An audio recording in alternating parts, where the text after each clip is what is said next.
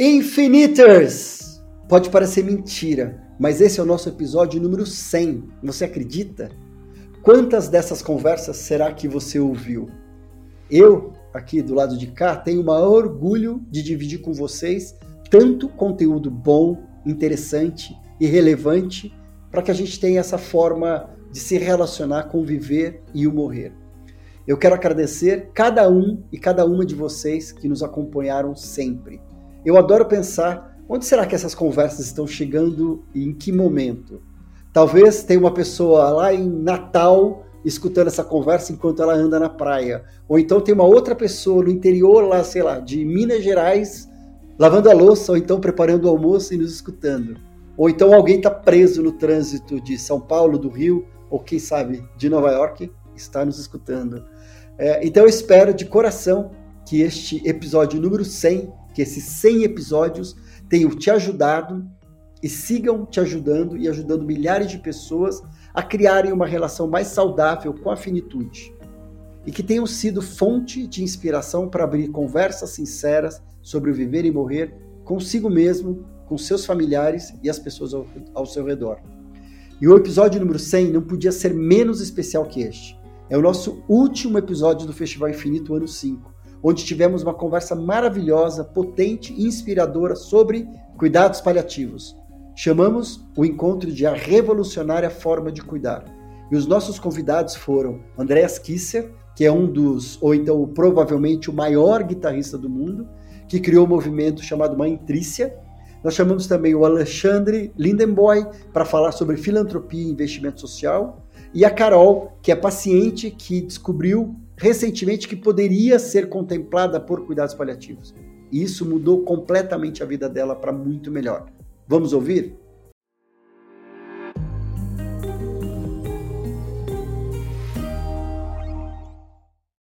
Então vamos junto mudar essa realidade de cenário, esse cenário de cuidados paliativos aqui no Brasil. E a gente tem um aliado gigante é, chegando para essa causa e que está tendo um papel fundamental nessa mudança, dando muita visibilidade para a causa.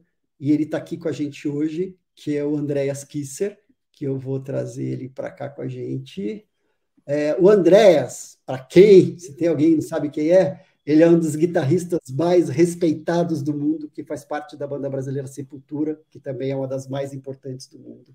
É, e quando a sua esposa, Patrícia, faleceu, ele passou a conhecer diversos processos que podem diminuir a dor de um paciente em estágio terminal, e ele reforçou a necessidade de conversarmos sobre a morte ainda em vida. Ele criou o movimento Mãe Trícia, que tem como propósito levar esse assunto para o maior número de pessoas possível. Nes, alegria estar aqui com você. Muito obrigado, viu, pela sua disponibilidade de estar aqui dividindo. E eu sei que você está com o maior prazer, porque eu sei que agora é sua causa também. Então, é, eu estou muito. Com certeza. Pô, obrigado você, Tom. Prazer também estar aqui com vocês. Peguei o finalzinho da última palestra, sua introdução foi sensacional. Acho que tudo começou é, pela, por essa falta de informação que eu senti como cidadão brasileiro, de não ter acesso a tanta informação que está disponível, né, e que a gente não se fala sobre isso, não se fala sobre a morte, não se fala, não sabia que existia testamento vital, eu não sabia que você poderia ir para um outro país para ter, ter uma eutanásia, por exemplo. Eu não, não sabia de várias coisas, né? Não sabia até a, a que ponto uh, um paciente pode falar não para um médico, dar limites, né? E por que não ter a possibilidade da eutanásia no Brasil? Um monte de, de questões, né? É, que eu, eu comecei a ter durante o processo né, da, da, da Patrícia de, de, dos últimos dias, né, de, do cuidado paliativo, de, de falar com a chefe do cuidado paliativo, de falar com o psicólogo, com uh, o fisioterapeuta e toda aquela equipe, né, que, que, que realmente fizeram um trabalho fenomenal, né, eu pude ver aquilo, participar daquilo, fazer minhas perguntas, uh, e o respeito que eles tiveram com o que a Patrícia queria, né, porque a Patrícia ela sempre foi muito clara, em relação a isso, sempre falou da morte de uma maneira muito leve e tudo, e o respeito que essa equipe teve, né, de, de, de tudo que aconteceu naquela, principalmente naquela última semana, né, do, quando a situação ficou irreversível e etc. Né? Então, de todas essas, essas questões que, que eu senti que eu estava completamente despreparado, né, e que poderia estar um pouco melhor preparado para encarar uma situação dessa, né, é, que me fez é, é, ir atrás disso, de, de questões, comecei a falar com a minha família, que eu senti uma necessidade de falar sobre isso, né, de, de com a minha família, com os meus amigos e, e depois com, com as pessoas em geral, né, e eu vi que, apesar do, do preconceito de se falar sobre a morte, todo mundo quer falar sobre isso. É, basta você colocar à mesa o assunto, que todo mundo tem uma história para contar de um parente ou de, de si próprio, né, sobre a morte, sobre testamento, sobre caixão, sobre um monte de coisa, né, sobre cremar, sobre enterrar. E, e o movimento Mãe Trícia começou assim, de querer juntar tudo isso. Tem muita gente falando sobre isso. Esse festival é um exemplo. Né? Tanta gente que eu estou conhecendo aqui que se fala sobre isso já há muitos anos. Conheci a Luciana Dadalto, conheci a Camila Apel, é, que já estão fazendo um trabalho fenomenal. Através delas, estou conhecendo gente no mundo. Tive uma reunião muito interessante é, com um professor da Faculdade de Medicina do Porto, em Portugal, que ele começou o processo de testamento vital em Portugal e hoje já se está é, tendo uma lei né, de eutanásia. Isso ele começou em 1997, demorou cinco anos para o testamento vital ser legalizado em Portugal e hoje já está falando em eutanásia. Obviamente, o Brasil é um país muito diferente de Portugal, mas com muitas é, similaridades também, né? E, e é isso. Acho que a primeira bandeira, né, que me faz total sentido, é divulgar o testamento vital, de você ter uma base legal que esse documento realmente seja respeitado, né? É, por um médico, pela família que ficou, enfim, e respeitar o desejo do, do da pessoa que está passando por tudo aquilo e não a interpretação da família ou quem, ser, quem quer que seja que acha que conhece a pessoa melhor do que qualquer um, né? E no final das contas não conhece tudo, né? Principalmente nesse aspecto porque nunca se foi falado sobre isso, né? Nos últimos momentos, nos últimos é, no momento final e etc. Né? E... André, eu queria te, te pedir para você contar, se você não se incomodar, é, como é que foi o processo para que as pessoas tenham é, entendam um pouco como é que foi esse processo até você claro. chegar nos paliativos? É, quando a Patrícia foi diagnosticada, é, jovem, é, saudável e daí teve o diagnóstico, como é que foi assim os desafios que que vocês passaram e principalmente assim por falta de informação, né? Talvez de informações que se vocês soubessem hoje, o processo teria sido mais fácil. Quando ah, que isso aconteceu? Dúvida. Como é que foi o processo? Me conta um pouco sobre qual foi o diagnóstico, me fala um pouco sobre é, essa história, você, Patrícia e família vivendo isso, o diagnóstico que é extremamente desafiador. Pois é, o diagnóstico veio é, em janeiro de 2021. É, ela estava com dores ali na, na, região do rim, já tinha ido alguns meses antes, eu tinha levado ela no hospital para tirar pedra do rim, né?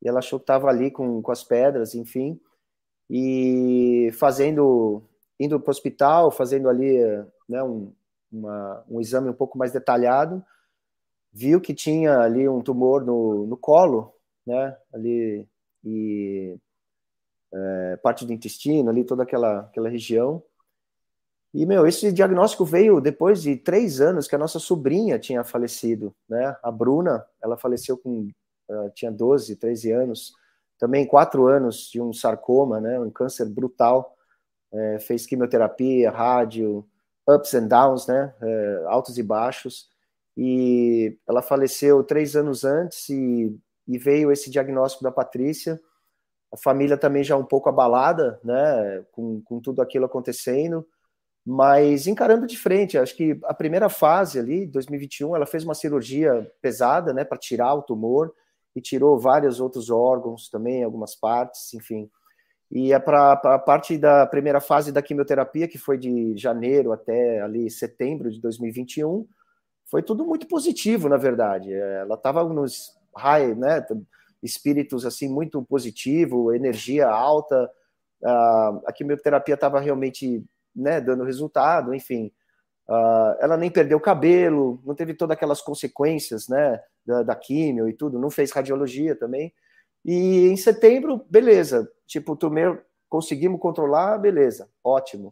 Vamos celebrar. Ela queria fazer um festival de música, né? A gente conhece tanto, tanta gente da música, tanta galera, né, que trabalha, enfim, os holds e tudo. E eu faço parte desse projeto Hospitais, né? OS Pitais, que, que são músicos que levam música para várias instituições, especialmente hospitais e asilos, etc, né? e ela queria que hospitais fizessem uma celebração, né? Ah, vamos celebrar o final da quimio e tudo. Infelizmente não deu tempo, porque um mês, um mês e meio depois já voltou, né, com tudo. E realmente foi quando ela sentiu esse baque emocional, porque a Patrícia estudou medicina, né? Ela, ela somente não exerceu a profissão, porque a gente né, se mudou para os Estados Unidos ali, quando ela se formou, a gente se encontrou, acabou se casando, veio para os Estados Unidos, ela nunca exerceu a profissão de medicina mas ela já sabia, né, dessa volta que não ia ter jeito, né? Ela sentiu um baque emocional muito forte, pegou Covid em janeiro de 2022, ficou isolada um tempo, ninguém podia ficar perto. Foi uma época terrível, assim, sabe, de, de, de ela ter ficado ali sozinha, porque eu fiquei a maioria do tempo, né, com ela do lado, em todas as sessões de químio, levava ela dos médicos na cirurgia e tudo, né? 2022 eu tive que voltar a tocar, né, voltar uh, a fazer turnê, a viajar. Fui para os Estados Unidos, ela ficou no Brasil muito bem assistida, né, na Rede Dor, lá, um oncologista, família também, sempre muito perto, meus filhos. E fui tranquilo nesse aspecto, estava fazendo tudo lá, né. Voltei dos Estados Unidos, beleza, fui para a Europa, e dez dias que eu estou na Europa, eu recebo uma ligação da oncologista falando que eu teria, teria seria melhor voltar, né? É, obviamente ela, ela deu a situação do que estava acontecendo, é, foi uma, uma situação muito terrível, né? Assim, ter que abandonar a turnê. A gente, o Sepultura teve todas as condições de achar um substituto para continuar a turnê. Isso me deixou bem aliviado de eu, né, não ter que terminar tudo por causa daquilo, enfim. Mas eu fiquei muito assim feliz também de ter essa oportunidade de voltar e ficar com ela nos últimos momentos, né? E foi quando eu voltei para o Brasil, pô, ela teve dois dias fantásticos. Ela, pô, eu fui comprar até tapioca para ela, comer uma tapioca com gosto, eu estava super feliz, né? E mas obviamente estava lá com as máquinas, né? Segurando, estava numa UTI ainda. E eu cheguei tipo numa segunda-feira, segunda e terça, ela estava sensacional, falando até já em sair da UTI, para um quarto, não sei o quê. E na quarta-feira ela teve um, assim, porque estava desmamando das máquinas, né? Então, quando tirou aquela, aquele suporte, realmente ela não estava aguentando mais, o rim já não estava mais funcionando, então ela estava parando, né? Foi quando veio aquilo ali, pô, a situação está reversível, vai entrar a equipe do paliativo. Eu já sabia mais ou menos o que era paliativo, porque, como eu disse, a Patrícia estudou medicina, então ela sempre falava dessas coisas, né? A gente conversava de vários assuntos passamos pela Bruna também, a nossa sobrinha, tudo aquilo, e etc. Né? Então, eu, o lance do lance paliativo não era tão é, estranho para mim, mas ainda tinha aquela, é, obviamente, né, uma situação irreversível vai dar o conforto, não tem mais jeito, né? Foi aí que eu comecei a, a conhecer os processos, as possibilidades, e aí que começaram a vir questões, o porquê não disso, o porquê não daquilo, por que, que eu não tenho essa opção? Por que, que eu não tenho essa possibilidade? Né? E, e pensar também como brasileiro, meu, ela teve todo o privilégio do mundo. São Paulo é uma das cidades mais é, capacitadas para se tratar o câncer no mundo, né? Nesse aspecto, a gente teve tudo ali, fez, fez de tudo que a gente pôde, é, condição financeira, seguro e tudo, né? Então eu imaginei, meu, e o Brasil? Como fica o Brasil nessa? dessas pessoas que não têm nem acesso a seguro de saúde, não têm acesso a médico, não têm acesso à informação, o que, que é possível fazer, o que, que não é possível fazer. E foi aí que começou eh, essa busca, né, de, de ter que fazer alguma coisa para se preparar um pouco melhor. Como eu disse, a Patrícia sempre falou da morte de uma maneira muito leve. Né? Ela sempre, desde quando a gente namorava, quando a gente se encontrou, ela sempre falou: oh, quando eu morrer, não vai me botar no caixão sem travesseiro, sem, sem cobertor, bota a meia no meu pé que eu não quero estar tá frio, eu quero aquele pijama, enfim. Então, quando aconteceu, a gente sempre dava risada, ah, você pode ser louca, não sei o quê, enfim. E quando aconteceu, quando ela realmente estava ali e faleceu, todo mundo da família, os amigos, eu, todo mundo sabia o que ela queria. Foi tão lindo de ver isso, foi tão reconfortante para todo mundo saber que a gente está fazendo exatamente o que ela queria, sabe? Sem discussão entre a gente, sem, ah, eu acho isso, eu acho aquilo. Não, a Patrícia sempre falou, não tem discussão. Ela queria dessa forma, vamos fazer dessa forma. E aí também senti que falta a gente falar sobre a morte, falar sobre isso, como que eu quero. Ah, eu quero a camisa do São Paulo Futebol Clube do ano não sei o quê, eu quero ser enterrado com aquilo, enfim, coisas que você dá risada e tudo, mas que no momento que acontece são tão importantes, né? e a gente se sentiu tão bem no aspecto de, de união, sabe, de saber que a gente estava fazendo o que a Patrícia queria, e, e me deu essa realmente essa busca de, de passar isso, de fomentar, por que não se falar sobre isso no dia a dia, com as crianças, na educação, é, o testamento vital, acho que é a nossa bandeira, sabe? Porque quando você vai lá e começa a responder as questões do testamento vital, você inevitavelmente vai conversar com sua família, vai tirar uma dúvida aqui, mas ou vai conversar com um médico, o que, que eu posso fazer, o que, que eu não posso, buscar informação, né? E é isso que a gente está é, querendo com o movimento Mãe-Trice. Maravilhoso. Andrés, eu queria comentar um negócio quando você fala, né, de vocês daí é, já saber o que fazer é, e de vocês terem se sentido bem. Eu acho que é, eu tive uma experiência pessoal daí com meu pai também, quando meu pai faleceu, a gente tinha um, um, um ritual.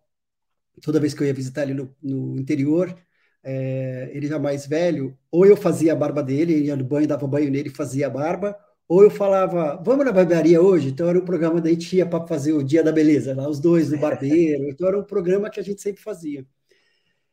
E era muito bonito, assim, a gente tinha conversas muito bonitas nesse momento, era de muita intimidade. E, e quando ele morreu, é, no quarto do hospital, porque por saber tudo que eu já sabia, né? Porque ele, é, eu tive três mortes, foi minha mãe, meu primo, daí meu pai, então eu já sabia muito sobre cuidados paliativos. Então assim, então ele não foi para UTI, eu consegui mudar o cenário. Pois é. É. E daí ele morreu no quarto. Depois que ele morreu, eu pedi um espaço só para gente, ficou eu e minha irmã, e daí eu pedi uma bacia, e daí eu fiz a barba dele, a gente cuidou do corpo dele. É, porque era uma coisa íntima nossa. Sensacional. E o, que, e o que vocês fizeram também de saber da meia, do travesseiro, do pijama, que você meu sentido, vocês seguiram, é, é possível cuidar da pessoa que a gente ama, mesmo depois que ela morre. É, e, você está se cuidando, né? Tá você se, cuidando, se cuida então, fazendo isso, né? Porque daí isso ajuda muito no processo de luto também. Porque fala, eu, eu fiz o que ela me pediu. Sem é, dúvida nenhuma. E isso ajuda, porque o luto é um processo natural é um processo que a gente tem que viver. E quando a gente tem possibilidade de fazer isso, é, ajuda a gente é, passar por isso de uma forma mais mais saudável. Mas assim, eu tenho, eu tenho estrutura para ajudar eu a atravessar por isso. Eu fiz, eu fiz até depois que ela morreu, eu cuidei, eu pude fazer. E agora, é, que eu queria te ouvir também um pouco, que eu acho que o infinito é por causa disso, né? por causa das minhas dores, eu transformei as minha, o meu luto em projeto é o que você também está fazendo como Etrícia com esse movimento, que, que pelo né, que você está falando, que tem Sem principal dúvida. objetivo abrir as conversas, e o que a gente fala no infinito é conversas sinceras sobre viver e morrer, e você está é, tá falando muito sobre testamento vital, e o testamento vital é sobre conversas, é sobre colocar no papel Exato. o que é importante para mim, os meus Exato. valores e tudo mais. É, me conta, eu sei que vocês fizeram, acho que tem um papel muito importante, vocês fizeram um show recentemente, que Sim. foi o Pat Fest. Exato. Me conta o que foi isso e de onde que surgiu essa ideia. É, foi como eu disse do, do, do lance da Patrícia, né, daquela primeira fase da quimioterapia que ela pediu esse, esse festival. A Ana Butler, que é que organiza os hospitais, né, uh, são vários músicos, são mais de 40 músicos envolvidos nos hospitais e, e sempre quando pintam oportunidades, né, ela que organiza os músicos e tudo. E a Ana Bota foi a primeira pessoa que eu fui para conversar sobre essa minha vontade, né, de falar sobre a morte, de falar sobre os cuidados paliativos, de achar uma ONG ou uma instituição que a gente pudesse ajudar com esse festival, né, porque os hospitais foram a, a, a origem, né, dessa, desse desejo da Patrícia de, de celebrar aquela fase, etc que infelizmente com ela em vida a gente não conseguiu, mas a gente criou o Pat Fest, né? Que foi essa celebração da, da vida da Patrícia e, e foi lindo ver como ela tocou tanta gente, sabe? Ela sempre falava, ah, não, toco nada, só toco campainha é, de música, né? Mas ela tocou com o coração dela, com a alma dela, muita gente, independente de ser famoso ou não. É, os relatos que eu, que eu venho escutando desde que ela faleceu são maravilhosos, assim, muito positivos, muito reais, muito. A Patrícia não tinha máscaras, né? Ela podia pisar no pé de muita gente por ser dessa maneira, mas ela sempre foi muito honesta, muito espontânea, até o último momento, né? Então eu fui convidando todos os amigos, grandes músicos, a equipe. Foi lindo, porque todo mundo entrou de uma maneira assim, ninguém cobrou nada, né? É, ninguém cobrou cachê, ninguém cobrou o dia de trabalho, todo mundo entrou com um espírito tão bonito, tão real, tão forte. E foi um sucesso maravilhoso, né? Nós conseguimos é, arrecadar mais de 90 mil reais para a comunidade compassiva, que foi uma comunidade que foi apresentada pra, através da Luciana Dadalto e da Camila, né, de, de buscar possibilidades para que a gente pudesse pegar esses fundos que a gente conseguiu com o festival e achar essa ONG ou essa instituição certa, né? E o professor Alexandre faz um trabalho maravilhoso lá nas favelas da Rocinha, em Minas Gerais, né? E, e isso deu muita é, motivação para a gente fazer isso. A gente quer fazer o Fast Fest todo ano, né? Porque é uma, uma conversa eterna, né? A gente falando de finitude aqui, mas é uma, é uma coisa que a gente tem que falar, tem que fomentar. A gente vai lutar pelo, pelo testamento vital, porque acho que está tudo conectado, né?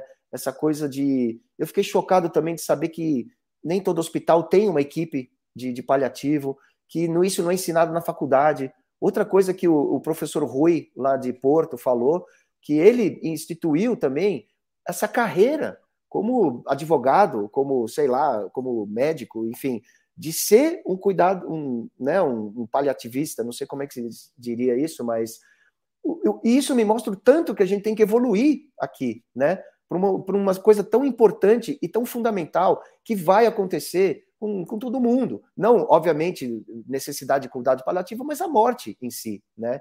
Então, o Patifest foi isso, de juntar essa galera, celebrar a vida da Patrícia, arrecadar fundos para a comunidade compassiva e para que a gente possa falar sobre o testamento vital e, e falar sobre a morte, né? porque isso é muito saudável para todo mundo, isso faz um bem, dá um, uma outra visão sobre a vida, tudo fica mais intenso. Você dá um abraço no seu filho, você fala eu te amo para um amigo seu, coisas que você não faz no dia a dia. Sabe, ah, amanhã eu faço, amanhã eu faço, amanhã.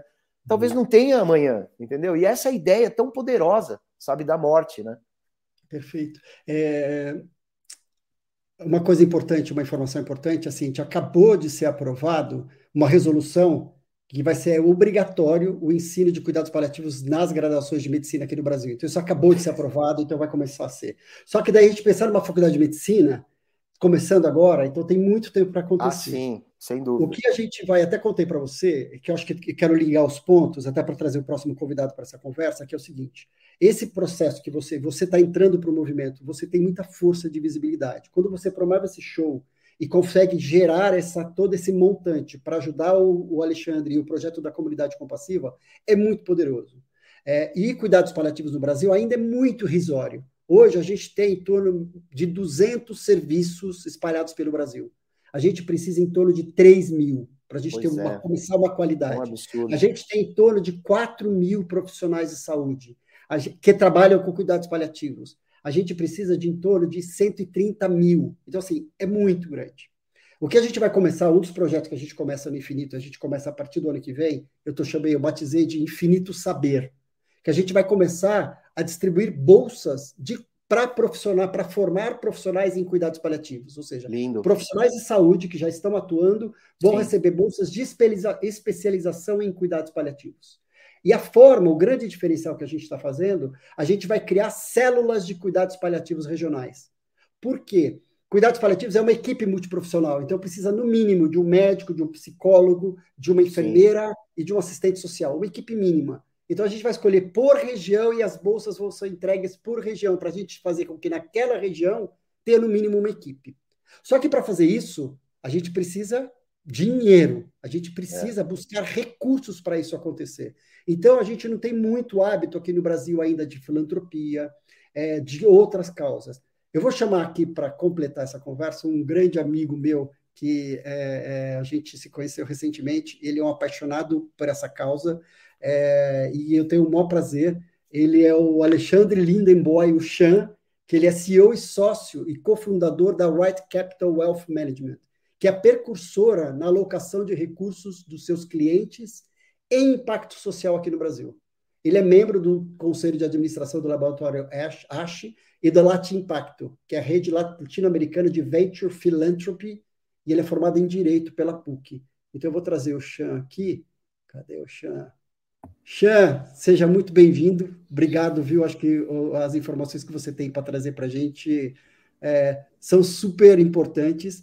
Eu queria que você desse um alô e já aproveitasse e contasse um pouco a proposta é, da empresa de vocês, a Right Capital, que você e a Fê, sua esposa, quando vocês decidiram montar esse projeto, é, com esse propósito de impacto e filantropia. Bom, bom dia, Tom, bom dia a todos, bom dia, Andrés, que lindo te ouvir. É, é uma honra tão grande estar aqui, né? É, eu, eu fiquei até assim, sem saber né, o que dizer, porque é, realmente esse é um tema que me toca profundamente, né? Eu tenho é, estudado é, um pouco sobre cuidados paliativos, né? Entendido é, muito sobre a importância da consciência da iminência da morte, né? Da morte como conselheira, do quanto no Brasil e no mundo as pessoas olham ah, para o nascimento, né? E não conseguem entender o quão sagrado é o momento do, da morte, da passagem, né? E para mim, uh, esse tema começou quando, uh, muitos anos atrás, eu estava conversando com uma médica geriatra, né, e perguntei para ela qual era o maior aprendizado que ela tirava no momento, né, cuidando de pessoas que estavam, enfim, numa fase mais avançada da vida, próximos ao momento da passagem, né? E ela pensou um pouquinho, falou: olha, eu acho que o que eu realmente percebo é que as pessoas que tiveram a coragem de fazer as mudanças, de seguir seus sonhos, né, e de tentar, enfim, seguir o seu coração, chegam bem. E as pessoas que ficaram ali paradas e pensando como teria sido, é, é, acabam chegando lá, né, realmente sem, né, meio frustradas ou, ou, ou, com aquela dúvida de como teria sido se tivessem feito, é, é seguido o caminho do coração, né, no momento oportuno, né. É, no meu caso específico, é, o sagrado se manifestou a partir é, de sincronicidades assim muito fortes, né? Então, no momento que eu comecei a me engajar na minha missão, entender que primeiro o que é servir, né? E porque a gente vem para esse mundo, para essa vida, né? Para servir é, e para evoluir. E aos pouquinhos essas oportunidades foram se manifestando, né? E imagina, eu advoguei, era advogado de negócios, né? E num dado momento falei, puxa, eu queria cuidar de famílias é, usar minha sensibilidade né, para poder é, fazer esse tipo de trabalho. Acabei saindo do escritório que eu tinha e, é, é e também depois, é, enfim, me separei da, da, mãe dos meus filhos mais velhos e, e, e, me casei com a Fê, com quem hoje eu construí a Wright, né? E a gente, é, na indústria financeira, né, um lugar muito seco, né? Começou a ajudar uma primeira família a fazer um investimento de impacto social, né? Que na verdade era investimento numa empresa que era Geek, né? Que desenvolvia algoritmos para identificar gaps é, é, e deficiências na formação de alunos e fornecia conteúdos específicos para que eles pudessem voltar a evoluir. E a empresa tinha o propósito de efetivamente ter lucro, né? E a gente achou aquilo super interessante. O objetivo da família à época era fazer com que tanto o lucro gerado quanto o ganho na venda da empresa pudessem ser é, realocados em, em, novos negócios e que esses valores pudessem é, finalmente ser é, disponibilizados para filantropia ou para mudança de mundo, né? E então, quando a gente montou o nosso negócio, eu até fui para um retiro, né? E quando voltei, a FE queria montar um fundo de investimento em impacto social e uma gestora de patrimônio e eu falei: olha, é muito difícil a gente fazer as duas coisas, mas vamos só atender famílias que têm um olhar para a transformação social, né? E ela falou: putz, mas nós vamos morrer de fome, né? Vai ser muito difícil e tal. E no mesmo dia a gente conheceu a primeira família que uh, passou a se tornar nossa cliente, que tinha um olhar muito importante para a filantropia, é, tinha uma visão antroposófica de gestão do seu negócio, é, cuidava de várias causas, né, tinha uma super sensibilidade, tinha clareza né, da importância de cuidar é, dos seus clientes e, e, e, de todas as pessoas com quem é, eles partilhavam a jornada, né, os colaboradores, o seu entorno imediato. Então, para a gente foi uma honra né, e um privilégio poder ter nascido assim. A gente começou investindo em, em fundos de impacto social, que eram fundos que investiam em empresa, que tinham impacto social e ambiental positivo.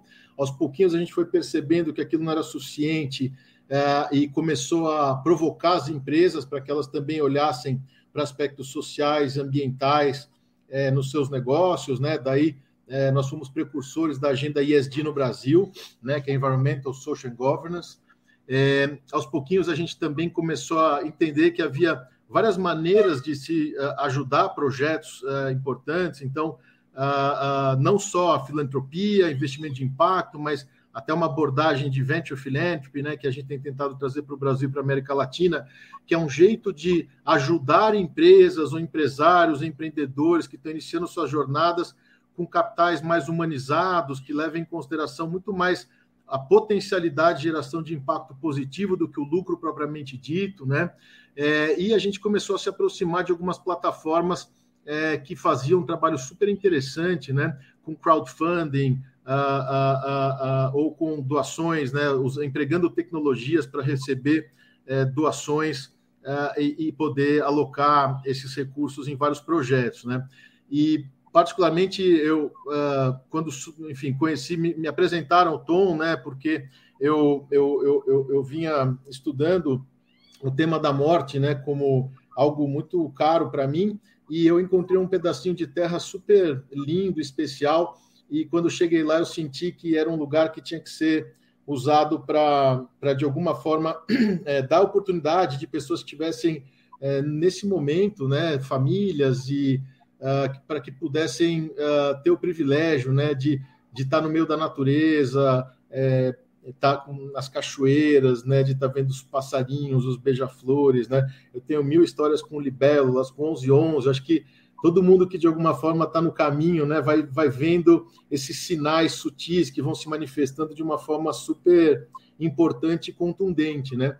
E aí, num, de, num desses momentos, conversando com o Tom, a gente combinou de, de trazer é, algumas pacientes incríveis lá para essa terra. E no dia que a gente combinou, uh, uh, eu tenho uma vizinha que é mãe de santo, é, a família, ela, o marido é pai de santo, a, a, sogra é mãe de santo, até a tia Dag da casa do Zezinho. E ele, ela, ela faz soltura, Carol, de pássaros né, e animais silvestres de volta à natureza. E no mesmo dia, no mesmo horário que a gente combinou de passear, eu não sabia eles iam, elas estavam uh, fazendo uma soltura dos pássaros, né? E aí a Nami estava junto, né? Que é, enfim, uma das pessoas que eu mais respeito e admiro. Li o livro dela e a gente fez essa soltura foi lindíssimo, né? Então, enfim, eu sou um, um pequeno aprendiz, né? Que eu tenho tentado é, ajudar famílias a encontrarem suas causas. É, entendo que hoje no Brasil a gente já tem várias iniciativas importantíssimas, né? Que podem é, receber é, é, cuidados e aportes e ajudas né, de diversas formas. E a gente tem tentado, nessa jornada, conversar com algumas instituições para ver como a gente pode ajudar. Né, Tom? Então, enfim, é, obviamente, todos têm suas histórias com pessoas queridas que passaram por momentos assim. Né? Eu tenho uma grande amiga, é, é, meu avô, é, mas é claro que quando isso acontece com alguém é, da sua família imediata, né, a gente tem um entendimento é, muito mais forte e profundo né, de todos os detalhes que cercam essa experiência. Mas no meu caso foi algo que tocou meu coração há muitos anos e eu realmente assim tenho acompanhado e queria agradecer muito a fala aqui da Mona, da Silvana, da Jéssica no painel anterior, né? Realmente é, é, isso mostra para a gente o, o, quão privilegiado a gente é. Acho que só de você ser um homem branco, né, saudável, é, é, que não sofreu um milésimo né, do que o nosso povo sofre, né? E a gente tendo passado por um momento político tão delicado, né? A gente poder tentar reencontrar nossa humanidade, né?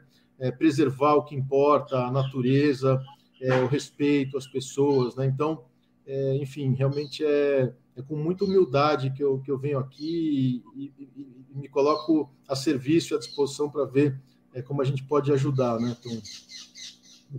Obrigado, cara, lindo isso. E, e, e, o, e o papel, porque eu acho que para essa transformação que a gente precisa fazer no Brasil, para a gente mudar radicalmente esse cenário de cuidados paliativos, é fundamental muitos atores. Né? Então, tem a sociedade civil, que é as pessoas que estão aqui, que estão cada vez há cinco anos o festival acontecendo, a gente trazendo repertório para as pessoas saberem atuar quando isso está acontecendo, seja paciente, seja um profissional de saúde, seja um familiar. Então, tem a sociedade civil.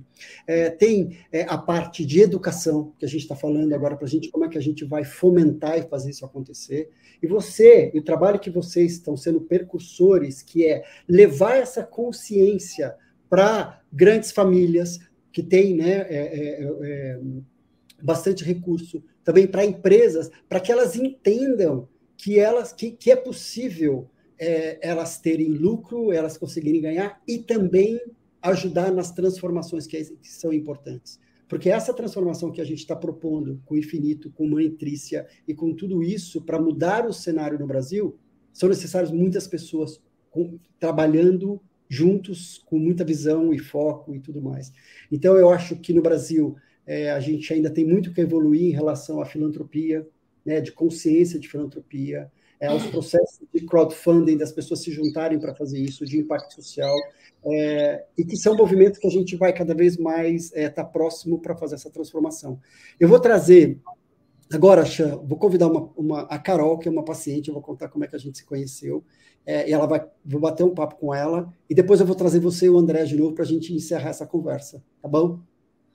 Obrigado. Obrigado, uma honra. Deixa eu chamar a Carol, que eu vou contar para vocês que foi uma conversa que a gente se conheceu. Carol, tudo bem? Como você está maravilhosa, até cortou o cabelo para o Festival Infinito. Ah, maravilhosa. Para mostrar que a vida é curta, para a gente perder hum. tempo com cabelo. né? Deixa eu te apresentar, contar quem é você.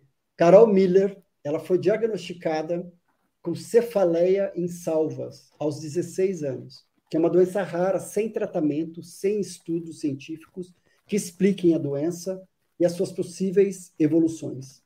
Ela passou por violências médicas, abandono, descaso e omissão.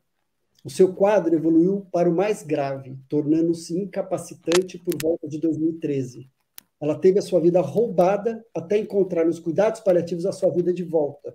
Hoje, ao invés de lamentar os 10 anos sem ela, sem essa vida, ela decidiu que irá conscientizar as pessoas sobre a imensidão que cabe nos cuidados paliativos, tornar a medicina paliativa acessível para todos e impedir que mais pessoas precisem esperar 24 anos para serem cuidadas. 24 anos para serem cuidadas e terem uma vida digna. Carol, Obrigado por estar aqui. A gente se conheceu trocando mensagens pelo, pelo direct do Instagram. Foi assim que ela se, se aproximou de mim. É, e eu vou contar melhor. Mas fala um pouquinho melhor sobre esse seu principal diagnóstico, que é incapacitante, que não tem estudos e tudo mais. Me fala sobre ele. Conta pra é, gente. Na verdade, eu tenho a doença desde os 16 anos mas como ela é rara, o diagnóstico mesmo ele veio por volta de 20, 22 anos, por aí. Porque os médicos especialistas mesmo, né, é sempre bom deixar claro uma coisa que foi muito dito aqui, né, sobre o nosso lugar de privilégio. E eu tive muito privilégio, e apesar desse privilégio todo, não tive diagnóstico. Né? Eu demorei bastante para ter o diagnóstico de cefaleia em salvas, por ser uma doença rara, extremamente capacitante. E. Carol, consegui...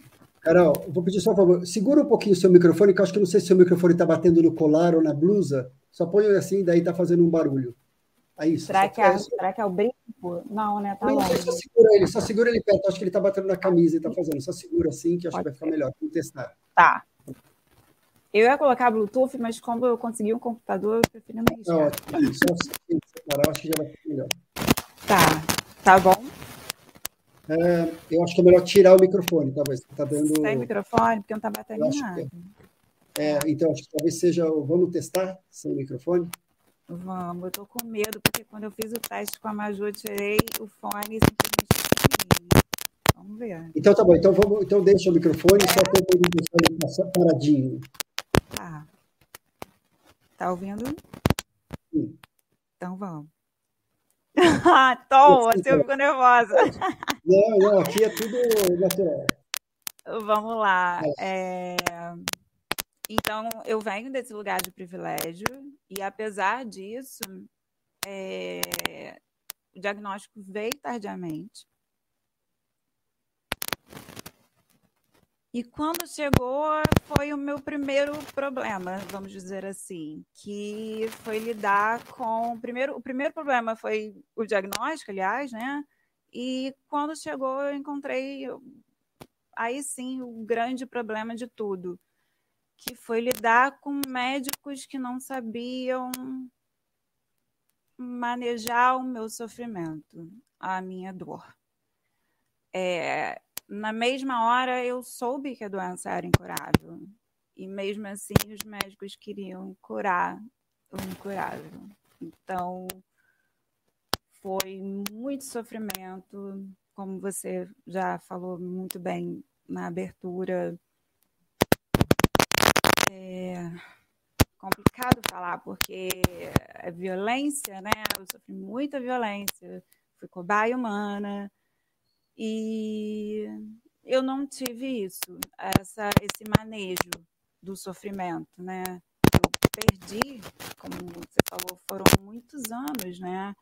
Muito tempo em que eu perdi simplesmente porque os médicos não sabiam manejar o meu sofrimento, né?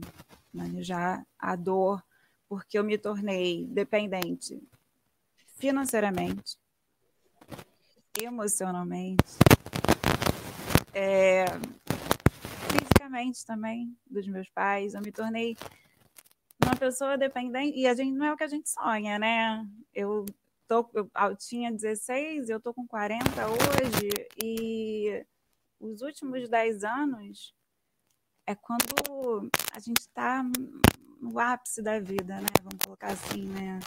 28, 30 anos, e foi exatamente nessa hora que eu me vi dependente fisicamente também. É, a gente não tem que ter vergonha de falar disso, dependente total dos meus pais, e que bom que eu tive os meus pais para isso, nem todo mundo tem essa sorte. Carol, é, desculpa, eu vou, vamos testar agora, está fazendo, tá estralando muito o microfone. Tá, vamos tentar, vou tirar. Tira, tira e daí a gente vê qual coisa a gente volta. Vê. Me escuta? Melhor. Melhor. Eu não Melhor. te escuto. Não, mas tira, tira o fone. Você não me escuta? Não, não te escuto. Não escuto. Ah, não. Eu não te escuto. Então coloca. Não, não, então. É...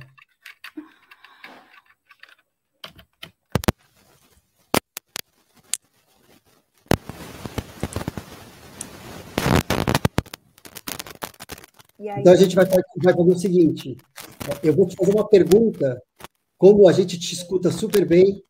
Você está me escutando? Ouço. Eu vou fazer uma pergunta e, aí e daí você vai e vai falar. E daí você vai me tá. assim, poder te chamar de novo, tá bom? Eu queria que você me. Eu estou entendendo que, assim, é, você viveu um período muito desafiador. Você já me contou, teve assim, 10 anos da sua vida que você praticamente te roubaram. Eu sei das nossas conversas e você é, grande parte do tempo você ficava quase que dopada, dormindo e tudo mais, para dar conta da dor física e tudo mais. Física e emocional, e todos os tipos de dor. Além disso, que essa doença ela não tem cura e que tem um índice muito alto de pessoas que se suicidam, né? Que acontece que as pessoas acabam se suicidando bastante. Porque não tem cura e é muito incapacitante. E daí nessas conversas, você me fez uma pergunta, você falou assim, a gente foi trocando, ela falou que queria que você contasse um pouco, né, de como que você chegou até o infinito, até mim, e daí você chegou com essa pergunta, você ficou falando, falando até cora ter coragem de falar assim, será que eu sou uma paciente em cuidados paliativos? E daí que evoluiu para uma conversa. Então eu vou te pedir para é, tirar o microfone e contar um pouco como é que foi esse processo. Posso... é... Eu conheci através do seu podcast. eu não faço ideia de como que seu podcast apareceu para mim. É uma coisa que eu até já falei, né? Mas eu acredito no, no sagrado que, que vai mostrando os caminhos. Eu nunca desisti, sempre persisti muito atrás. Não dá cura, é sempre bom deixar isso claro, né? É, até no texto eu falo sobre que, que vai para todo mundo depois, que a cura é muito pessoal. E eu queria qualidade de vida, dignidade, né? E eu ouvia o seu podcast e cada vez que eu escutava eu falava, sou eu eu já falei essa frase. Eu me identificava muito com tudo. E o que acontece é que o cuidado paliativo ainda está muito atrelado à oncologia, muito. Né? A gente vê muito cuidado paliativo ligado ao câncer. E aí eu ficava meio, hum, então não sou eu, então não me, não me encaixo. Aí eu ouvi outra coisa e falei, não, sou eu. E é complicado essa, essa, essa sensação do sou eu, não sou eu, você vai ficando numa, numa angústia, né? Porque é um, era um caminho, né? E eu tava só pedir a Deus um caminho. Até que você fez um, uma entrevista com é, pais de uma criança autista. Quando eu, naquele dia, eu falei: é, eu acho que tem uma coisa que precisa ser mais falada sobre cuidado paliativo, é que o paliativo não é só a pessoa que está no fim, não é só para esse momento extremo ali do fim, até porque a gente até já falou sobre isso. Eu posso estar no fim agora, você está no fim, a gente nasceu, já começa a finitude para todo mundo. Então, foi naquele dia, foi naquela conversa, eu falei, opa, são pais de uma criança autista. Que eu saiba, autismo nem é doença, então tem alguma coisa aqui. E foi aí que eu tomei coragem e cheia de medo. eu não tinha perfil no Instagram, era foto do Belchior, lembra? Você, eu lembro da nossa conversa, a gente começou, a vida realmente tem esses caminhos que a gente não compreende. E, e ali eu falei, você, quando eu falei com você, contei, você falou assim, você é essa pessoa, e aí pronto. Descortinou muita coisa para mim, né? Primeiro, e, e o que eu acho muito importante é falar do cuidado paliativo e mostrar o quanto cabe dentro dele. Ele não cabe só no fim, ele cabe no durante. É, eu tenho 40 anos, né? Eu comecei, ainda estava com 39, e ainda tenho muita vida pela frente, se Deus quiser, e será com cuidado paliativo até chegar a minha vez de ir embora como todo mundo. E eu podia ter tido uma vida digna, sem sofrimento, se logo ali no início ninguém ficasse tentando curar o incurável. Se ali no início apenas tentassem amenizar meu sofrimento e me dar dignidade, né? Que eu acho que é tudo que a gente quer, porque são muitas perdas, né? Não trabalhar, os prazeres da vida que me foram tirados, como você falou, eu passei grande parte dos últimos tempos sedada dormindo, porque nada passava dor. Então é complicado, né? é bem complicado. É, coloca. Eu acho que. É, coloca. É, e tem, tem algumas coisas, né? Nada passava dor, porque é, tá muito foco também, né? O foco é, você. É isso no mudo, daí não está fazendo barulho e você está ouvindo.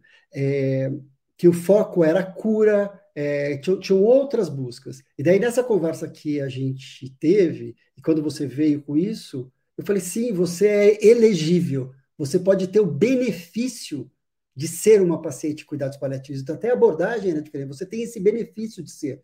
E daí eu perguntei, como é que você se sente sendo uma paciente de cuidados paliativos? Daí você sumiu o tempo, e daí voltou, estava processando. E daí uma das angústias também que você trouxe, ela falou, Tom, como que eu vou contar para os meus pais que eu sou uma paciente de cuidados paliativos? Então, também, do paciente também tem muito essa dor, né? Eu vou levar mais sofrimento para minha família. E ao mesmo tempo, ao contrário também, às vezes o familiar sabe, fala, como é que eu vou contar isso? Eu falei, fala para ele que você tem uma notícia ótima. Fala que você descobriu que existe uma área da medicina que vai te trazer conforto. Então não chega falando, eu sou uma paciente, cuidados paliativos. Eu tenho uma novidade boa. É, eu achei o meu lugar. E daí eu indiquei é, o nome no Rio de Janeiro, né, que você mora no Rio de Janeiro, que é o Felipe Guzmão, que é um paliativista excelente, é, e desde então você tem sido cuidada por ele e você passou a viver novamente com esse baita sorrisão, essa disponibilidade e tudo mais, vivendo.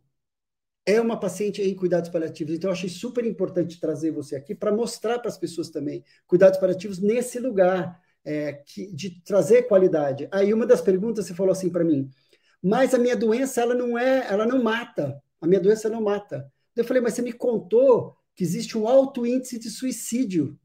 Então a sua doença mata. Então você é uma paciente com uma doença grave que ameaça a sua vida. Então sim, você é elegível. Então eu acho que é super bonito que você traz um perfil para ampliar essa visão de cuidados paliativos, da abrangência de todos os lugares que ele pode atuar e tudo mais. É, eu vou trazer de volta aqui agora fazer nós quatro, vou trazer o Andrés, vou trazer o Chan, porque eu acho que é, quando eu estava pensando para compor essa mesa aqui, de atores que são super importantes. Então, eu acho que assim, é, eu e o Andréas vivemos cuidados paliativos como familiar, é, mas bem na fase final de vida das nossas pessoas amadas. É, a Carol trazendo a experiência dela como uma paciente cheia de vida e com uma doença que não é terminal, mas que rouba totalmente a qualidade de vida dela, que roubou totalmente, e agora ela achou um profissional de saúde, que é um paliativista, que está cuidando, podendo manejar a dor dela, que antes o que eles faziam era dopavam, sedavam ela, então agora maneja a dor. Pode falar, Carol. Deixa eu, deixa eu te. Eu quero aproveitar esse gancho. Eu até anotei aqui é muito importante falar isso, porque é, o meu caso, quando a gente. Quem, eu não vi 2000 esse ano começar, por exemplo. Eu estava. Eu não vi, não tive Natal, Ano Novo, completamente uma pessoa morta, morta em vida. É essa palavra é pesada, é ruim, mas e a, as dependências que eu até falei também inclui dependência química. Eu também trato isso com meu médico paliativista, porque eu virei dependente química também de remédio que vem de farmácia. Não vou fazer propaganda de remédio, mas todo mundo deve saber qual é. A gente dopa pessoas com, de uma forma ali na farmacinha mesmo, né? Tarja preta, né? Estou dizendo de uma forma lícita, né? E colocando tanto problema com cannabis, medicina, que a gente podia falar aqui, né? Falaria sobre um monte de coisa. E eu queria deixar uma coisa muito importante, porque é, que você falou agora. Eu era uma pessoa que estava sem vida. Eu iniciei meu tratamento no dia 11 de junho de 2022, agora. No dia 17 de junho, foi meu primeiro dia sem ataque. Eu estou há cinco meses sem ataque. Olha só, do dia 11 ao dia 17, com cuidado paliativo com o Dr. Felipe Guzman, que eu devo tudo a ele. Então, assim, olha quantos anos, quanta vida perdida para do dia 11 ao 17 No dia 17 eu tive meu último ataque. E agora, dia 17 de novembro, eu faço cinco meses sem dor, sem, sem ataque nenhum. E ontem, falando com, com o Felipe, ele me falou uma coisa tão bonita que eu queria deixar aqui falar, que eu acho que segura muito, assim, faz um bom. abrange muito isso sobre o, o cuidado paliativo. Só quem vive o sofrimento e consegue aliviá-lo é que tem condição de trazer o impacto no tratamento. Isso é muito potente. Para um paciente, isso é, é isso. É isso, né? E ele, e eu, eu, como eu sempre repito, e foi ele que me ensinou isso: uma doença não tem cura, mas um paciente sempre tem. A gente nunca pode esquecer isso. Obrigada. Maravilhoso. Pode ficar agora, não está fazendo barulho mais, pode deixar, não, não mexa. Ah. Aí. É... É, meu, é, é, tão importante essa fala da Carol. Andréas, eu queria conversar um pouquinho com você. Acho que nós dois, como papel vai, vamos falar assim de comunicador. Vai, comunicadores de cuidados paliativos, né? Que é isso, então, dá visibilidade. Acho que a gente vem construindo o infinito e você tem um alcance absurdo. É, o quão é importante a gente incluir essa dimensão de cuidados paliativos. Essa ah, dimensão. Ah, fundamental, fundamental. É, Para mim também, eu só tive essa ideia de. Eu tinha a ideia do cuidado paliativo só em momentos terminais momentos irreversíveis, né? Que foi justamente o caso da Patrícia e, e o pouco que eu sabia sobre isso era era isso, é dar conforto para quem não tem mais jeito, né? De, de viver e etc. E o relato da Carol é fantástico, né? Ele é muito ele é muito impactante, muito forte, muito real, né? E, e, e, muito esclarecedor no sentido de dar opções para as pessoas. Acho que o movimento Mãe Trícia é, como eu falei, é, é, a, o objetivo é esse: é, ó, tem isso, tem isso de possibilidades, existe isso, existe aquilo, isso pode ser usado aqui, né? Ah, não, isso aqui não, isso aqui, né? Tirar preconceitos e, e superstições do caminho para ver que existe eh, várias possibilidades que, independente do nome, né, como a Carol mesmo falou, eh, ou você falou, né, Tô, ah, não vai falar para sua família que é cuidado paliativo, fala de uma outra forma. É a mesma coisa, só que são palavras mais, mais tênues, né, mais, mais, mais tranquilas, que dão uh, uh, um aspecto mais real para as coisas, né?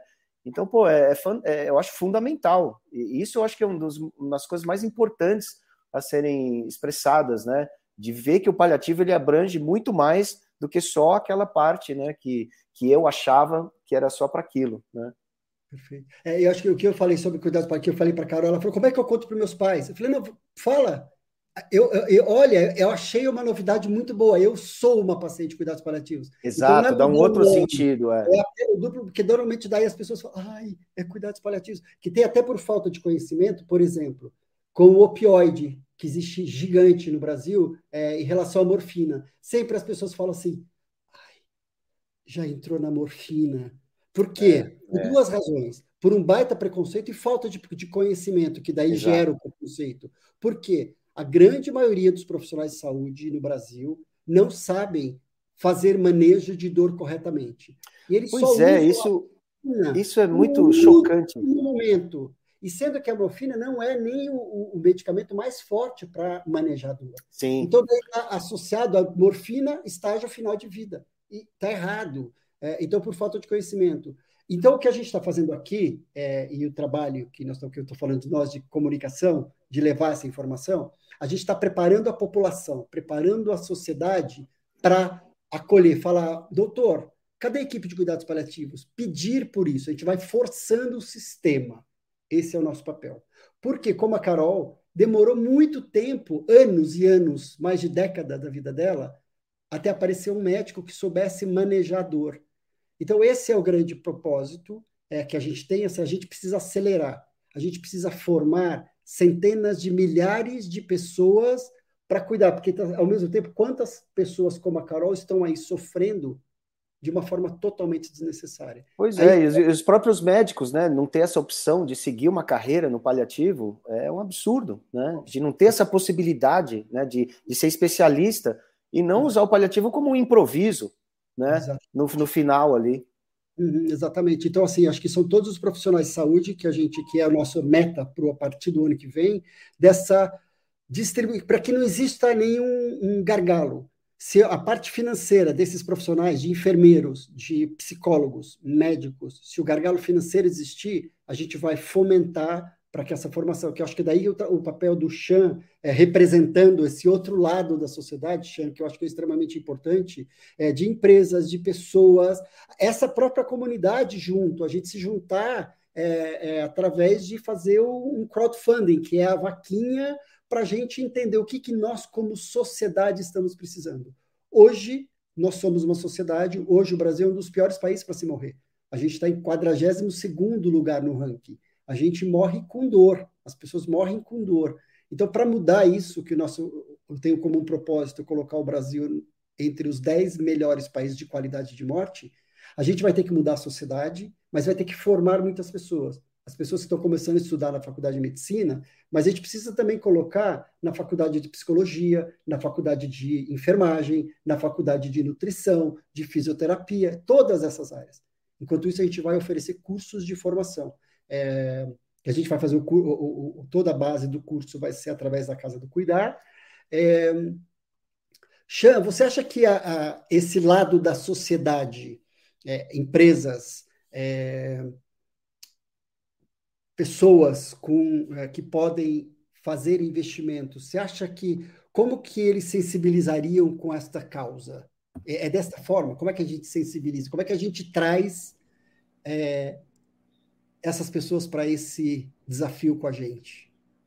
Tom, é, primeiro eu acho que isso conecta com a sua fala há um tempinho, né? É, de que no final a gente está aí nessa batalha e, e, se todo mundo ficar embolado no mesmo lugar, né? é, é, o jogo não acontece, né? Então, cada um tem que atuar a partir do seu lugar no campo de batalha, né?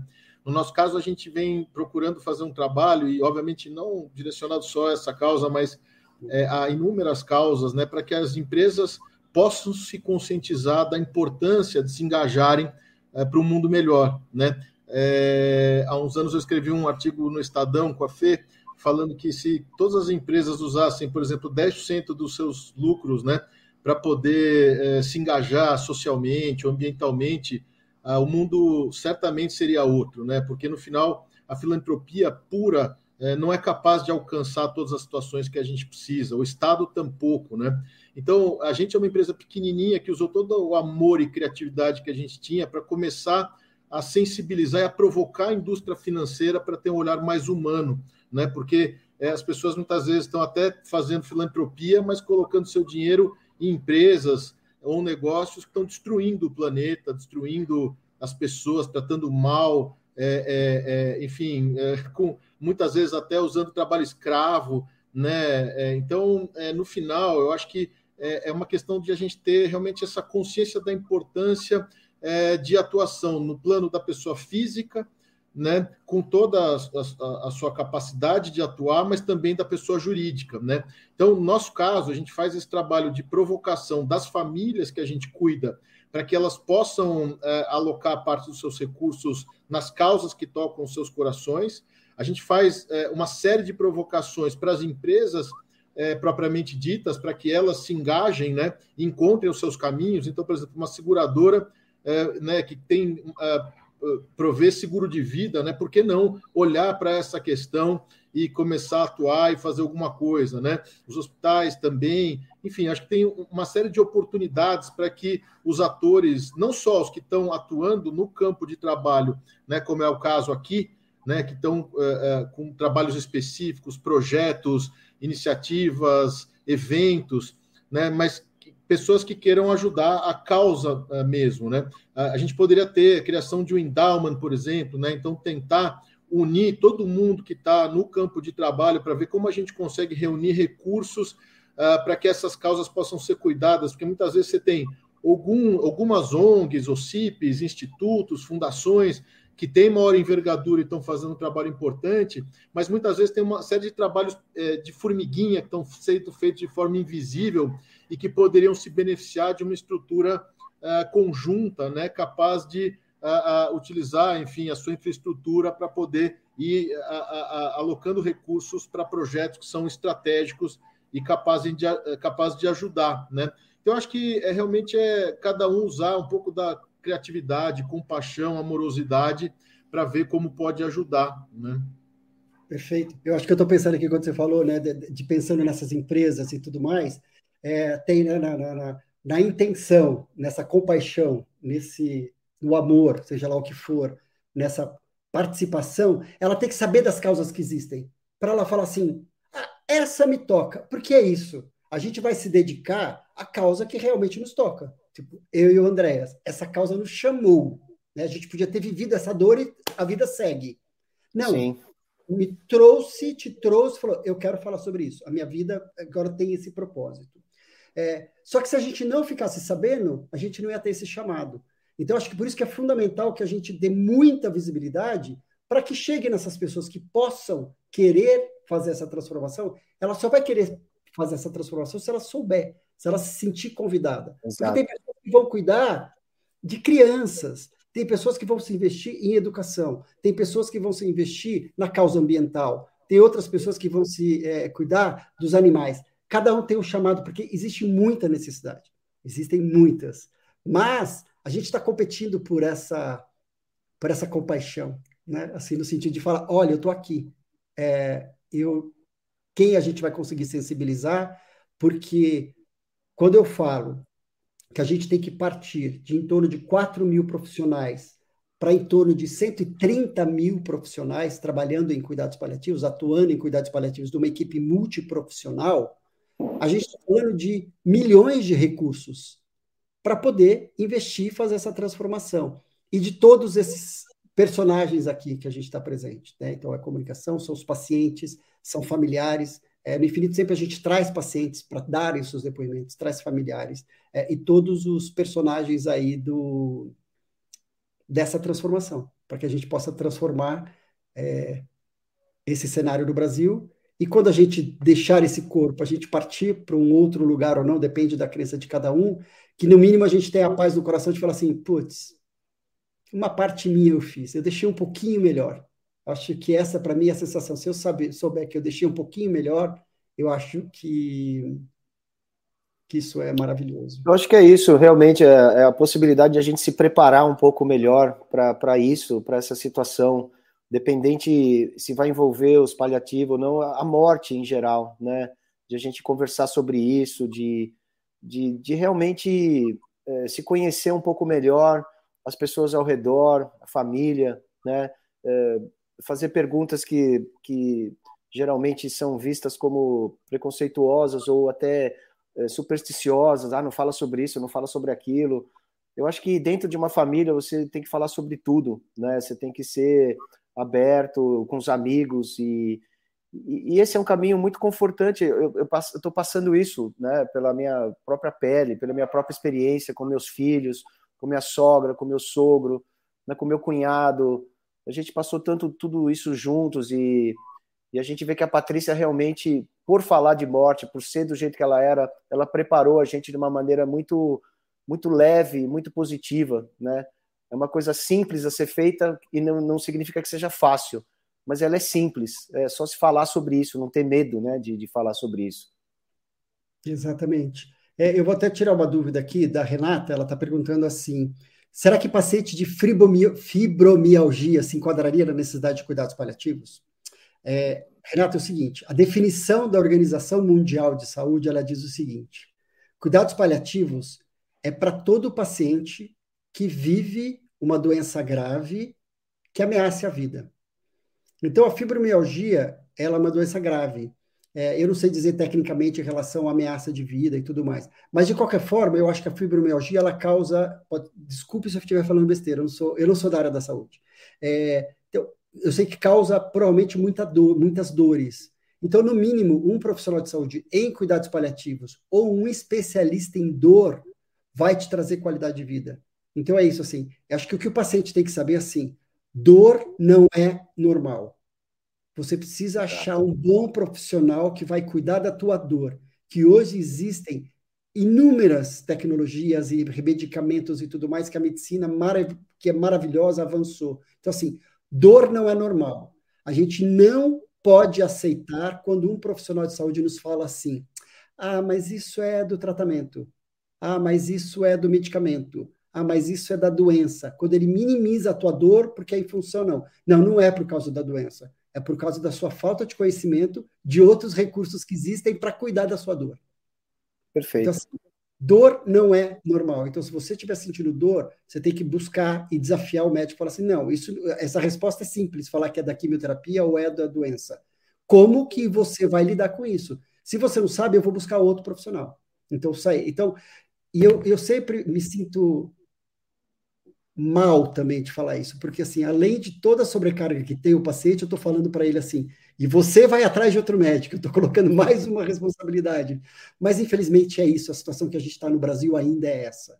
De a gente não ter profissionais capacitados. Então, assim, é, de a Carol ter achado o, o, Felipe, ter chegado até mim, é achar uma agulha no palheiro. Falo, ah, achei um profissional de cuidados paliativos no Brasil. Ainda é agulha no palheiro. E a gente vai mudar isso. A gente está se comprometendo isso. A gente está mudando, já é muito melhor do que era há cinco anos atrás, há um tempo atrás. Cada ano a gente está melhorando.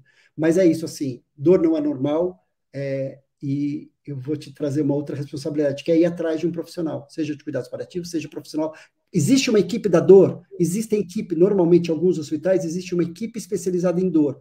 Só que eles não dão conta de atender todo mundo. Então a gente tem que gritar. Existe uma equipe da dor nesse hospital? Existe uma equipe de cuidados paliativos? É assim, o paciente e o familiar, a gente tem que ser protagonista desse processo. Temos que ser protagonista, porque até então, com essa evolução que eu estava contando no início da minha fala, a gente terceirizou para os médicos, terceirizou para o hospital, e a gente falou assim: eles que sabem, eu não sei nada. É, eu faço parte. Exato. Eu sou protagonista. Cadê a equipe de cuidados paliativos? É Cadê isso. a equipe da dor? Essa dor não posso aceitar. É, como é que você vai me ajudar? Como é que, se você não sabe, eu vou atrás de outra pessoa que possa me ajudar. Então, acho que é isso. A Carol.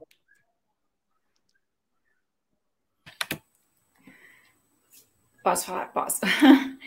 Uma coisa que também é importante deixar claro: mesmo quando você está em cuidado paliativo, o tempo inteiro são ajustes. Eu, com, com o Dr. Felipe Guzman, Existe, por exemplo, é, é bom deixar muito. Eu cheguei nele tão maltratada, violentada, que eu cheguei para ele falando: eu não quero tomar remédio, eu não quero, eu não quero, não quero. Não, tipo, pavor de várias coisas. Coitado, ele chegou uma bomba relógio na mão, na mão dele, né? Muito trauma. E é importante deixar claro que existem os seus limites e o paciente precisa ser respeitado eu tenho coisas, por exemplo, existem efeitos colaterais que eu não tolero, vamos dizer assim. Cada um tem o seu. Então, mesmo fazendo um tratamento com cuidado paliativo agora, eu falo: olha, esse, esse efeito colateral eu não quero. Eu não aceito. Para mim, é, é muito para mim. Eu já sofri demais. Esse sofrimento eu não quero. E a gente vai e ajusta para ter um outro medicamento manejando sempre a dor, mas que eu não precise sofrer, porque não adianta tirar um sofrimento e colocar outro. Isso não faz nenhum sentido. Então, é importante deixar claro que durante o cuidado paliativo, que é constante, o tempo inteiro, você com o seu médico, o meu médico, ele sabe, eu tem coisa que eu falo, olha, não dá, isso aqui eu não quero. Eu falo para ele que é meu checklist. Eu falo, ó, pá, meu checklist do que eu não aceito, do que eu não quero mais sentir. E tem todo um manejo, porque toda medicação tem efeito colateral. Não vamos também achar que, ai, pronto, tá com cuidado paliativo, não vai sentir absolutamente nada. Não vai ser isso que vai acontecer. Vão ter efeitos colaterais, só que vai ter um médico ali que estudou para poder contornar a constipação, para poder contornar tudo aquilo, a tontura e desidratação, seja lá o que for acontecendo e aparecendo no meio do caminho, existe uma pessoa que vai te ouvir, que não está olhando uma doença, está olhando um paciente. E é, isso muda muito o quadro quando você é visto como uma pessoa e essa pessoa tem limites. E a maioria dos médicos não olham isso, eles olham um raio-x, uma ressonância, uma patologia.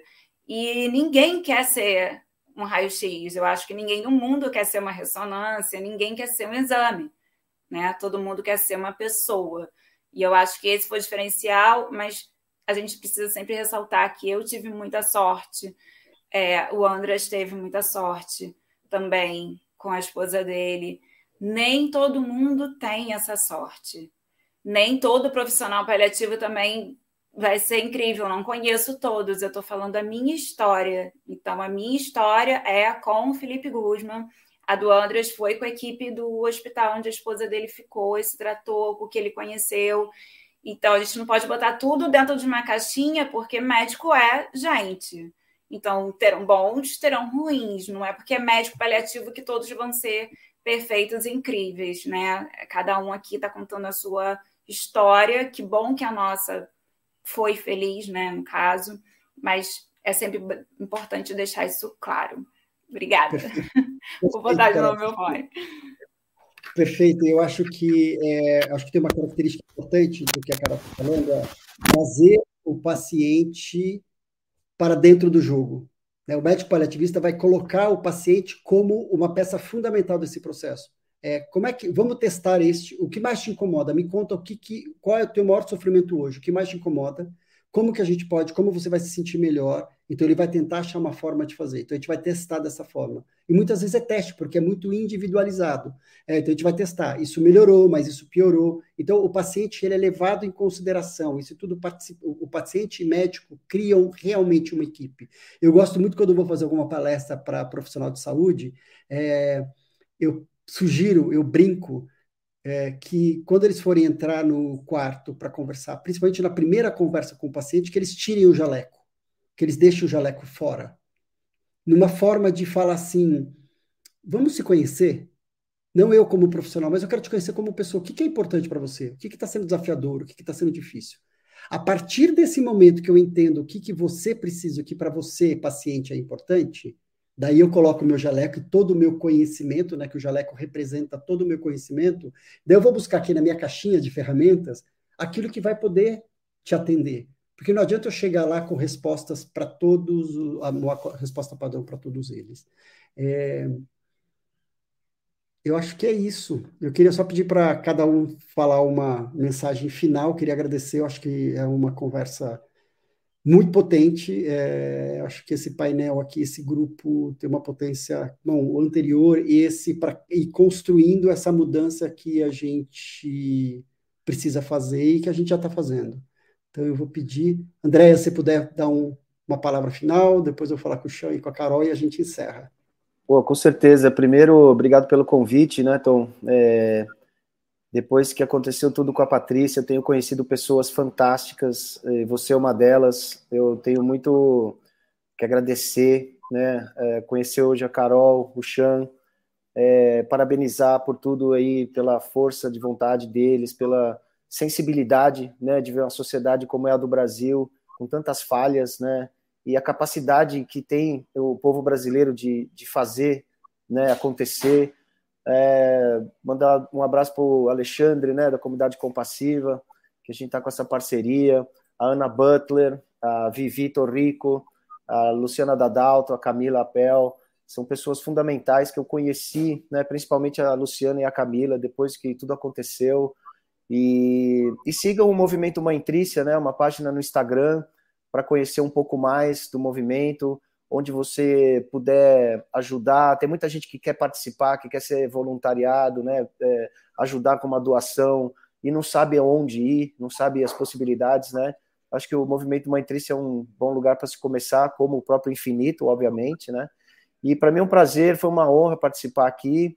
E vamos em frente, né? Porque a batalha é árdua, mas ela vale muito a pena. Acho que se são coisas que colocam na nossa frente, né? Esses desafios, é para que a gente possa engrandecer também como pessoa e inspirar as pessoas a serem melhores, né?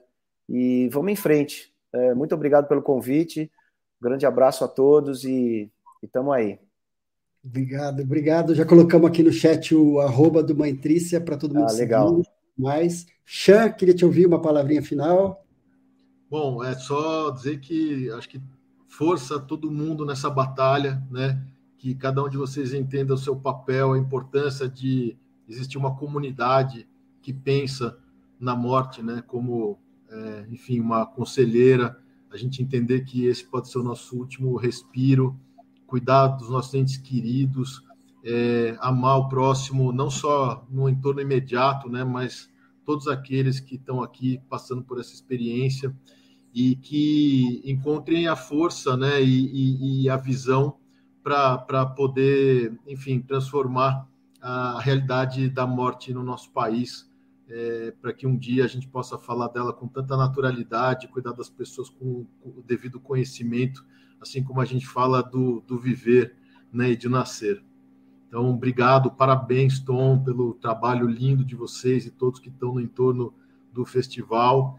Andreas, lindo ouvir sua história e ver como você está usando de, desse privilégio né, para transformar a vida de pessoas, inspirar, trazer conhecimento. E, Carol, assim, realmente é, é, é muito bonito ver alguém que né, passa por tudo isso que você está passando, está aqui com a gente, compartilhando com tanta generosidade né, e enfrentando né, de frente é, a vida e, e, e, sentindo o privilégio né, de poder estar bem nesse momento, que você consiga é, ficar firme, forte para atravessar todas as tempestades e apreciar todos os momentos é, de bonança é, pelo seu caminho. Então, uma honra estar aqui nesse painel com vocês. Demais. Obrigado, Chan. Sempre achando as melhores palavras para falar tudo. Um baita carinho. Muito obrigado, viu? Carol, queria te ouvir para encerrar. Deixa umas palavrinhas finais.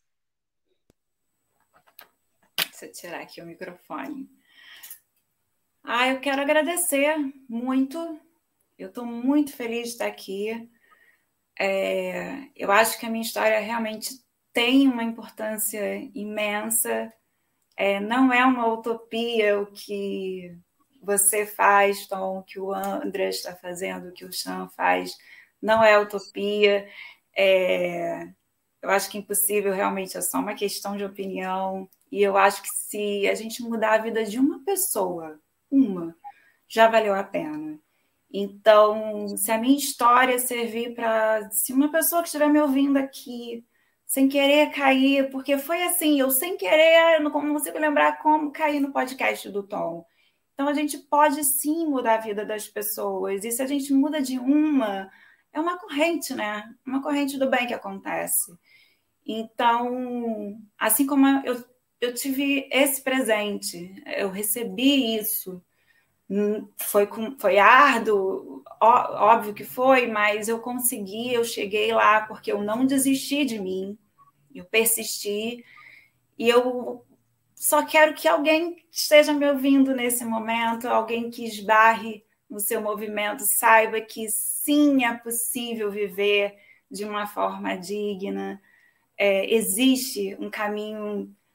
É, a vida está disponível para a gente de todas as formas. A gente pode ser feliz, sim, e a gente tem que lutar pelos nossos direitos. É, o cuidado paliativo está aí para isso, e a gente só precisa que ele seja mais falado, a gente não precisa ter esse tabu com a palavra paliativo. Por quê? Eu falo com muito orgulho, eu falo, eu sou uma paciente paliativa, porque se eu não fosse, eu não estava aqui. Eu estava agora dopada numa cama, drogada. Então, é orgulho que eu sinto. Então, eu espero muito que alguém que está aqui, que me escute, que escute a minha história, pode não ser exatamente a minha, existem muitas histórias mas que entenda que sim, existe caminho, existe uma possibilidade de viver dignamente. Todo mundo merece, todo mundo pode, e que todos tenham a sorte que eu tive. E obrigada por fazer parte dessa galera aqui, eu estou muito feliz. Obrigado, Carol, obrigado muito mesmo. Todos vocês, muito obrigado.